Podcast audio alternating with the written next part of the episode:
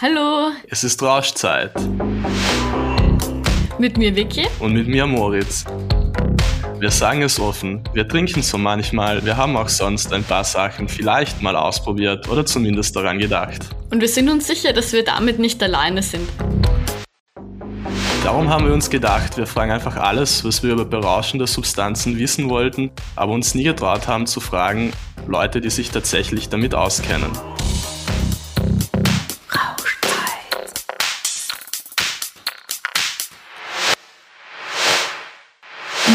Wirken Drogen im Gehirn?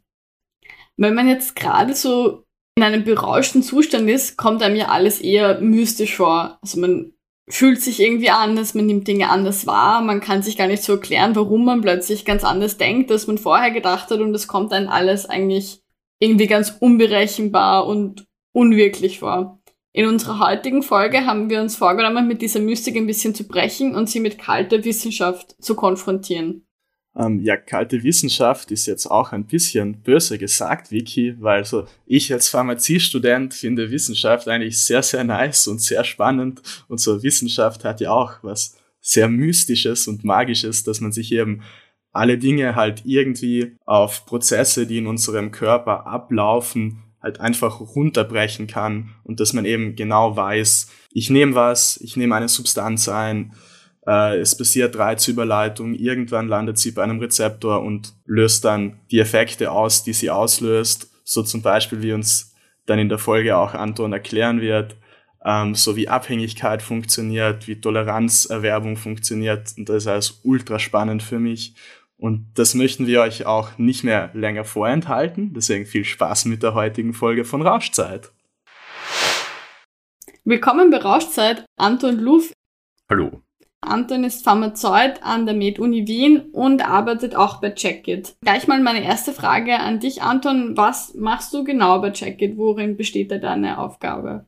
Ja, also ich bin äh, für den pharmazeutisch äh, bzw. den äh, analytisch-toxikologischen Teil äh, von Checkit verantwortlich. Das heißt, wir äh, führen die Analysen durch und bewerten die Zusammensetzung der Proben und ähm, schauen uns äh, nicht nur die Inhaltsstoffe von ihre, äh, ihre Identität betreffend an, sondern auch äh, die Dosis der einzelnen Substanzen an. Wenn ich jetzt irgendwas konsumiere, sagen wir mal Alkohol oder Cannabis oder sonst irgendwelche Substanzen, dann machen das die meisten Leute, traue ich mich jetzt einfach mal zu sagen, um ein gewisses Rauscherlebnis zu haben.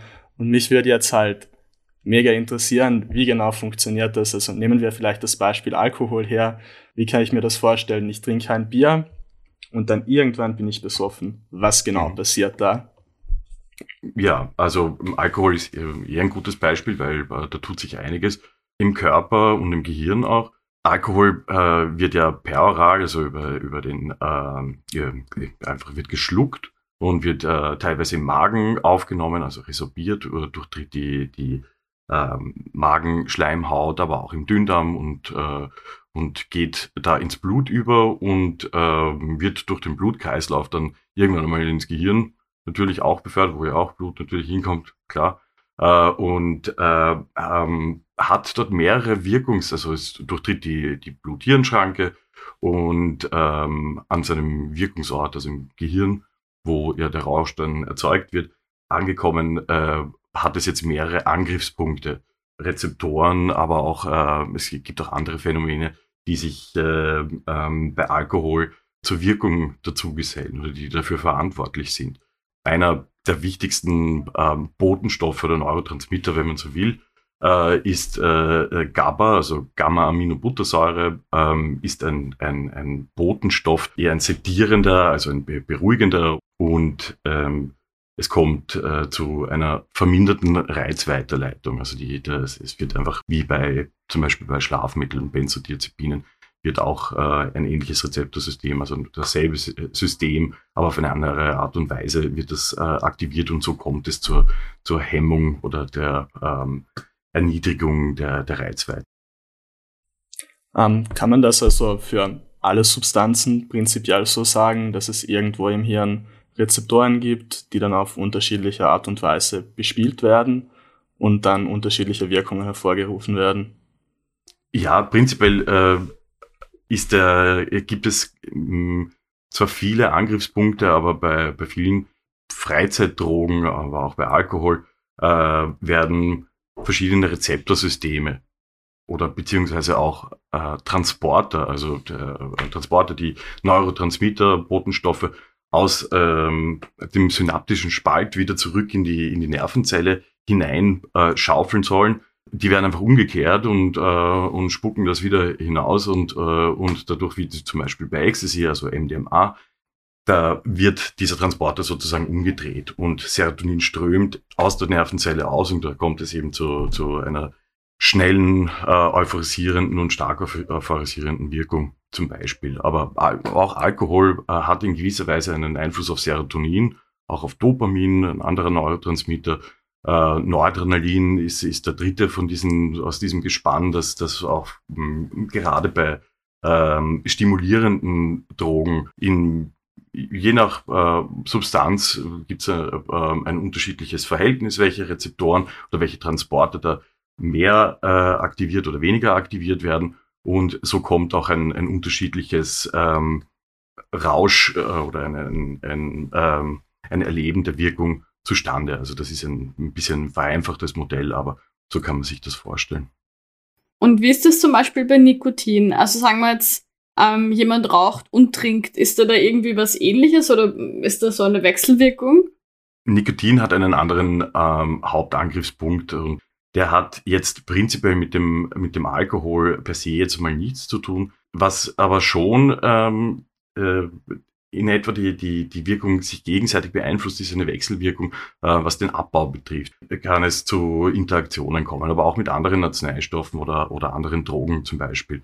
Also das ist etwas, was man, äh, was man oft äh, gar nicht bedenkt, dass ja oft eine Wirkung nicht erst im Gehirn, also die, natürlich äh, wirkt eine Substanz im Gehirn, wenn sie psychoaktiv ist, aber ähm, die ähm, Pharmakokinetik, also was der Körper mit der Substanz macht, wie er sie verstoffwechselt, wie er, wie er sie abbaut und welche Abbauprodukte entstehen, das ist etwas, was, äh, was man ähm, ganz, was ganz wichtig ist und was mitbedacht werden muss, weil äh, sich dadurch ganz unterschiedliche Wirkszenarien äh, und Effekte einstellen können. Ganz blöde Frage, gibt Stoffe, die nicht im Gehirn wirken? Weil du gesagt hast, psychoaktive Stoffe wirken im Gehirn. Das ist eine gute Frage, da muss ich jetzt kurz nachdenken. Äh, also Serotonin-Rezeptoren und, äh, und äh, Transporter gibt es ja natürlich nicht nur im, im Gehirn, sondern äh, die äh, gibt es auch in, in Thrombozyten, also für die Blutgerinnung zuständig. Also was, was im Gehirn äh, ähm, etwas wie Euphorie und, und etwas von ein, ein freudiges Gefühl möglicherweise äh, erzeugt, äh, macht im, im Magen-Darm-Trakt Übelkeit. Kann, muss jetzt nicht, äh, ist jetzt nicht 100% auf, auf äh, getrennt zu sehen, weil natürlich Übelkeit auch, auch äh, ähm, aus dem zentralen Nervensystem natürlich erzeugt werden kann.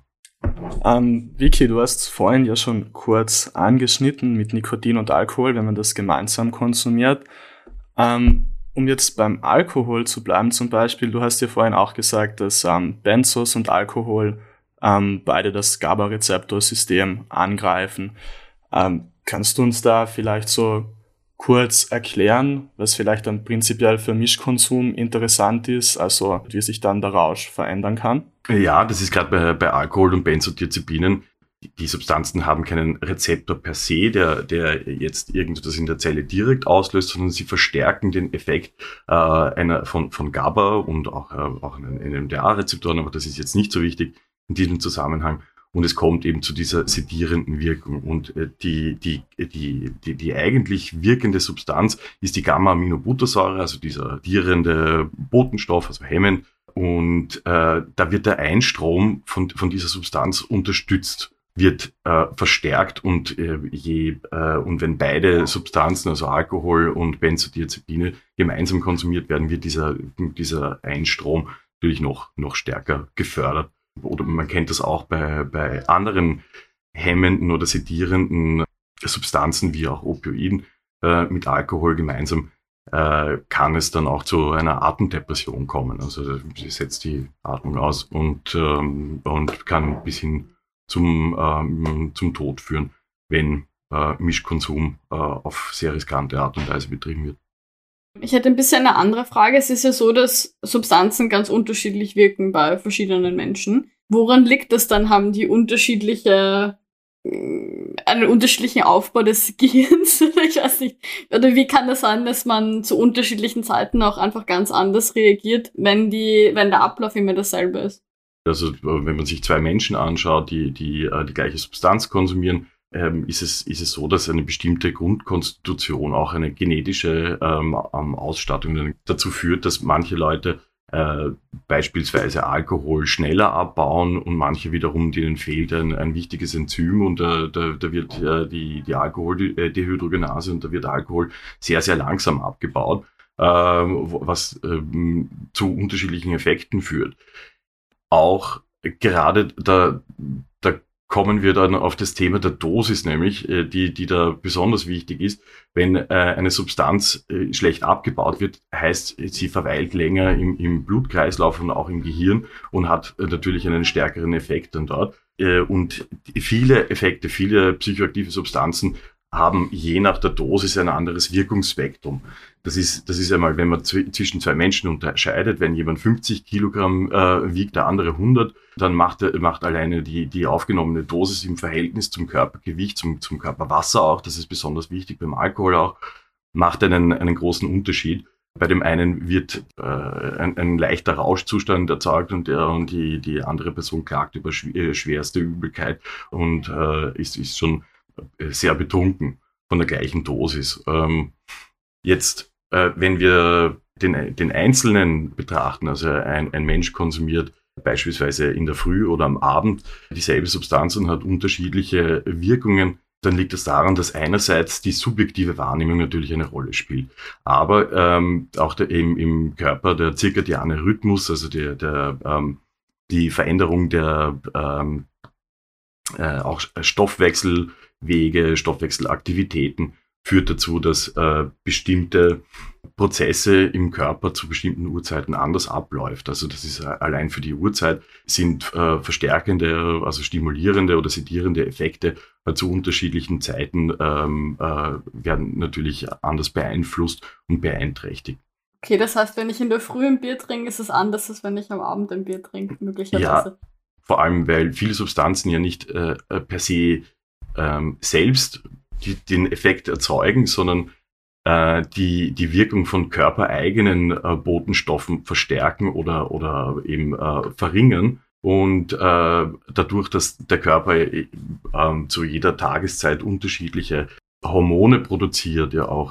Wir waren gerade beim Thema Unterschiede zwischen Leuten, wenn sie konsumieren. Wie ist es denn? Ähm, Gibt es Unterschiede zwischen Frauen und Männern, so prinzipiell?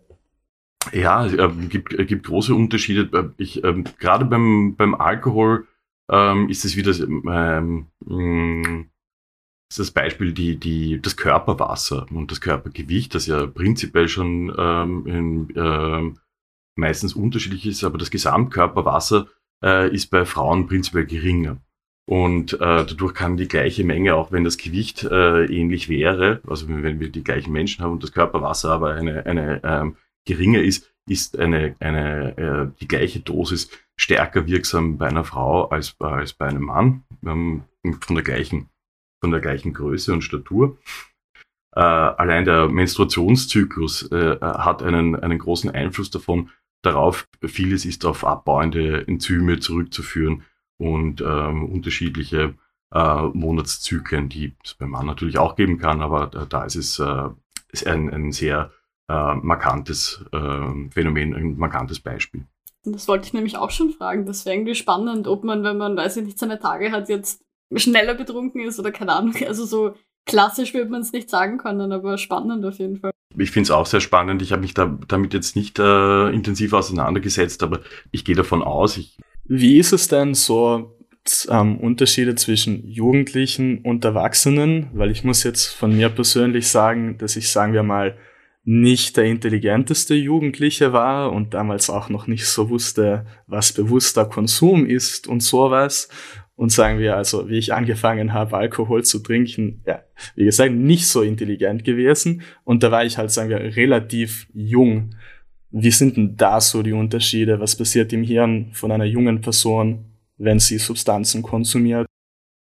Ja, also ich, äh, ich laufe Gefahr, immer wieder auf das gleiche Thema zurückzukommen. Aber es ist gerade, also wenn wir jetzt mal vom Alkohol absehen, aber von bei Arzneistoffen ist es auch so, dass äh, das Enzymsystem und, und dadurch die Metabolisierung von Substanzen im, im, im, im Kindes- und Jugendalter ähm, noch nicht ganz ausgeprägt ist oder sich verändert, auch durch die Pubertät hindurch und äh, durch äh, andere hormonelle Einflüsse zum Beispiel und dass es da zu Unterschieden kommt.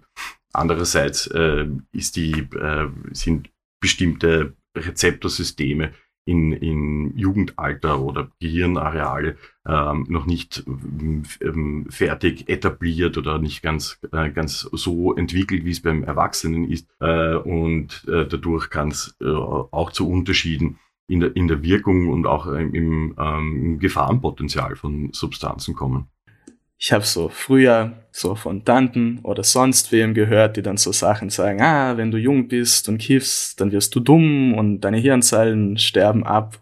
Und ich glaube, das ist, dass das viele Leute vielleicht auch wirklich glauben. Also ist da was dran? Also prinzipiell äh, als Mythos würde ich das nicht bezeichnen. Jetzt gehen wir mal äh, weg vom Cannabis. Äh, das ist ein bisschen komplexer, aber zum Beispiel beim, beim Alkohol. Alkohol ist äh, ein Zellgift. Ganz einfach. Und, ähm, äh, und nicht nur äh, Alkohol an sich, sondern auch äh, eher noch äh, Acetaldehyd, also äh, ein, ein Stoffwechselprodukt, das gebildet wird, aber auch ähm, ähm, ähm, Formaldehyd, das durch Methanol äh, Beimengung beim Alkohol, der ja immer mit, mit äh, dabei ist beim, beim, beim Ethanol und äh, ja auch stark neurotoxisch und, äh, äh und, und prinzipiell äh, ein, ein, ein Zellgift ist, kommt es zum, auch zum Absterben von ähm, Gehirnzellen. Also es gibt Studien, die, die auch die, die, die Größe äh, von Gehirnen untersucht haben bei, bei regelmäßigem äh, Alkoholkonsum. Nicht einmal mit äh, so hohen Dosen, sondern, sondern auch mäßiger Alkoholkonsum, der, ähm, wo sie belegen konnten, dass äh, allein das Gehirnvolumen geringer war bei, bei Menschen, die regelmäßig äh, getrunken haben, also Alkohol getrunken haben.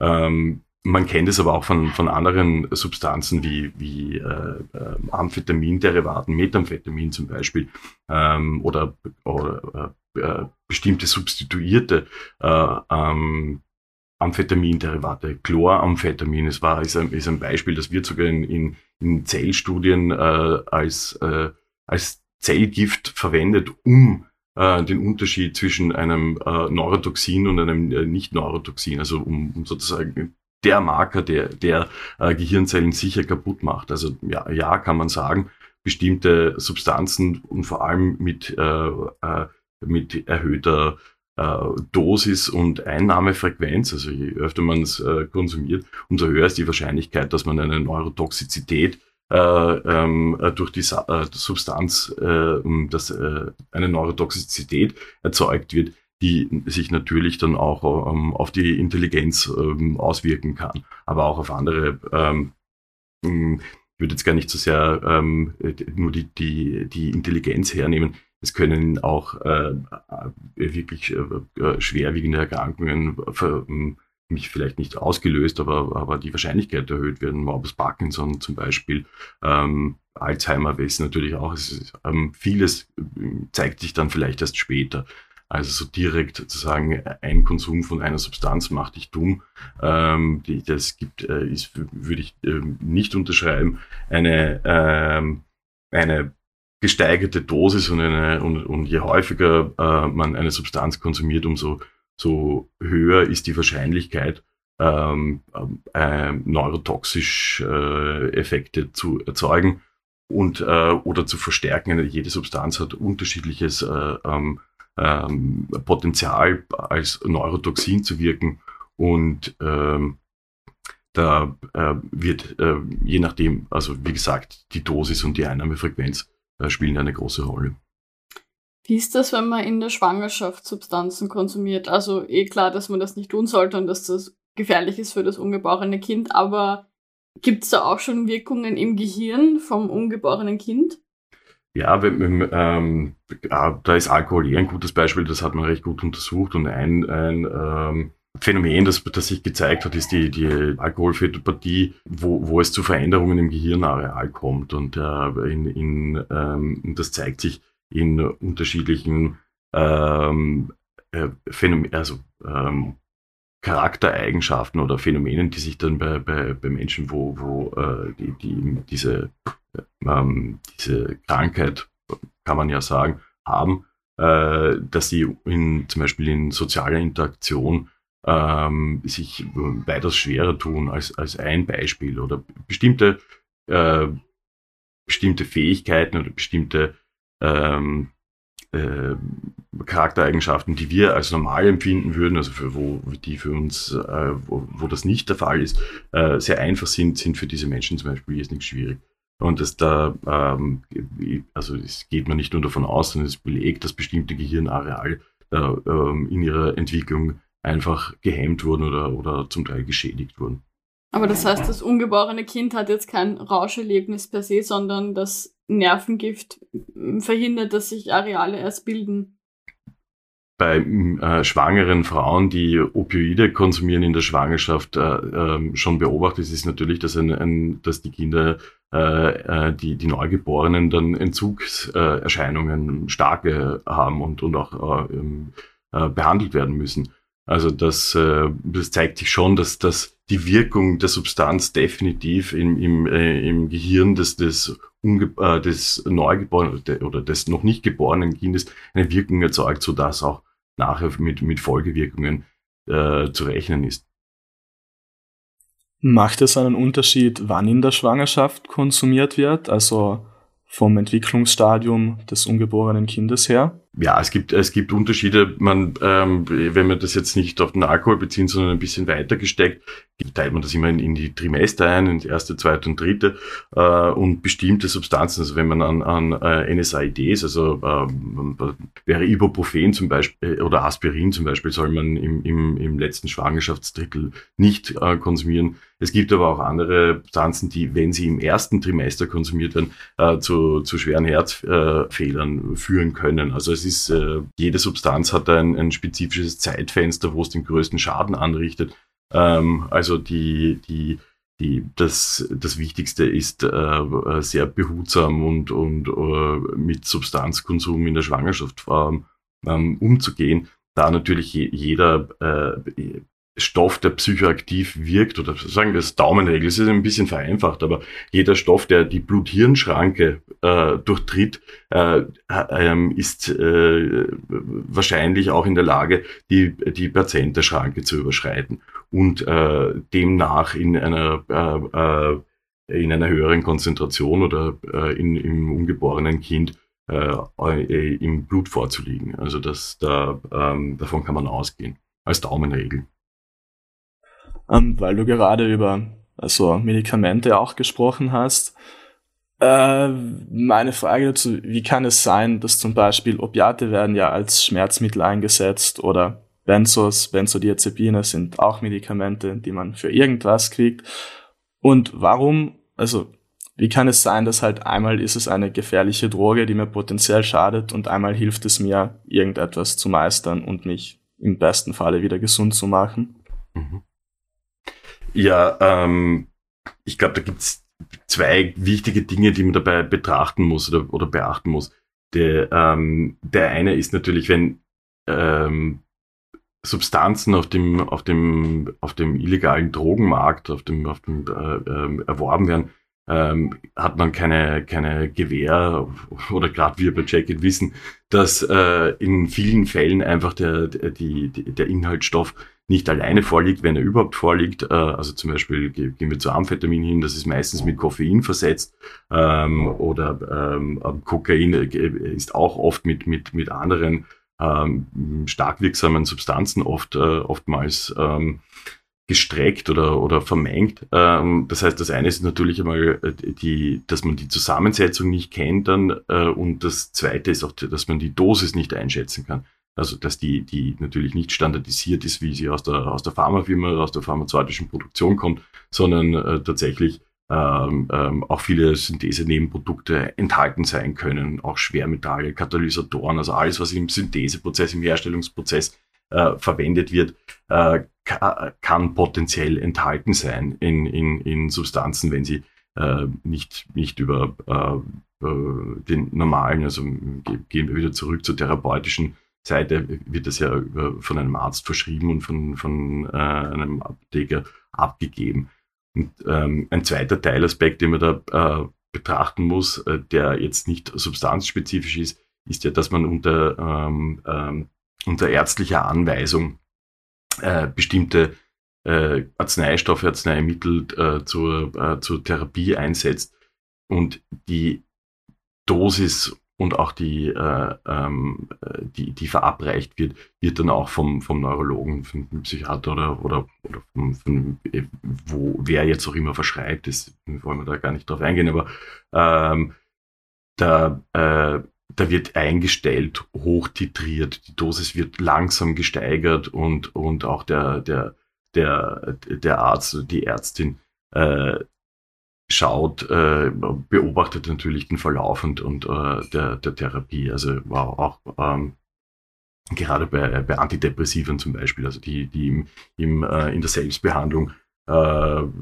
natürlich dann möglicherweise zu schnell hinauftitriert werden oder, oder hinunter und das kann, kann äh, zu weitreichenden Folgen führen. Also gerade Antidepressiva, die anfangs antriebssteigend, aber noch nicht antidepressiv wirken zum Beispiel, und, äh, und äh, jemand mit suizidalen äh, Gedanken äh, wird möglicherweise durch die Antriebssteigerung äh, eher dazu, es steht auch in vielen Beipackzetteln drinnen und das ist ein, ein klassisches Phänomen, dass wenn man da Eigenbehandlung äh, macht, dass, dass, ähm, dass es ein großes Gefahrenpotenzial für die Gesundheit der, der ähm, ja, in dem Fall Patienten und Patientinnen hat. Hm, ich hätte dann abschließend so noch eine Frage und zwar, wie funktioniert denn so im Gehirn erworbene Toleranz und Abhängigkeit? Also was passiert da so auf, weiß nicht, Rezeptorebene, zellulärer Ebene? Einerseits verändert sich, wie der Körper auf die Substanz, wie er mit ihr umgeht, also wie er sie abbaut, wieder mal durch Enzymsysteme werden hoch oder runter gefahren gerade bei, bei Alkohol äh, ist, ist es so, dass, dass es, da gibt es drei verschiedene Systeme, die Alkohol abbauen. Und ähm, je mehr konsumiert wird, umso äh, mehr wird von, von, von diesen Enzymen dann produziert auch. Das heißt, der Abbau wird beschleunigt und äh, eine ähm, ähm, äh, der eine Mensch ist bei äh, äh, zwei Promille dann zum Beispiel im, im Koma und ein anderer Mensch, äh, äh, der, der oft trinkt und bei dem dieses Enzymsystem aktiviert ist und hochgefahren ist, also der Metabolismus, äh, der, der zeigt keine einzige, äh, zeigt keine Anzeichen von, von irgendeiner Beeinträchtigung.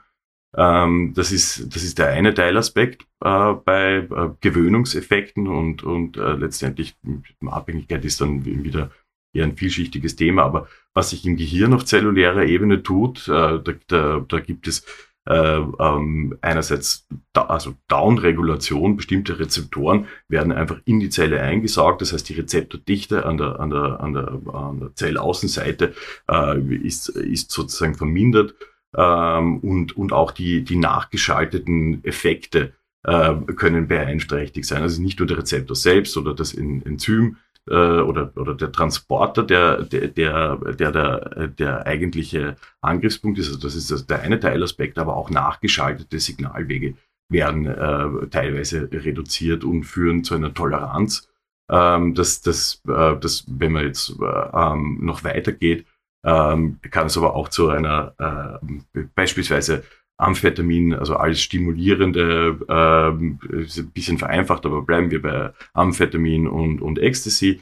Da, da sind die, die ähm, Neurotransmittervorräte auch irgendwann einmal erschöpft. Also das, was die Nervenzelle hinaus äh, äh, lässt in, die, in, die, in den synaptischen Spalt und, oder, und, und dadurch auch eine, eben diese berauschende und euphorisierende Wirkung an verschiedenen Rezeptortypen ähm, produziert die, diese, diese, ähm, diese Vorräte sind irgendwann einmal erschöpft auch und, und äh, es führt gerade bei, bei, bei Amphetaminderivaten gibt es ja das Phänomen der Tachyphylaxie, wo sehr schnell sich ein Gewöhnungseffekt äh, einstellt und ähm, also innerhalb von ähm, mehreren aufeinanderfolgenden Konsumzeiträumen, ähm, äh, innerhalb von 24 Stunden sogar schon, Und äh, da, da zeigt sich eben, dass äh, hier ein, ein, ein schneller Gewöhnungseffekt durch äh, das Nicht-Vorhandensein oder nicht nach das nicht wieder aufgefüllte ähm, Neurotransmitter, Botenstoff,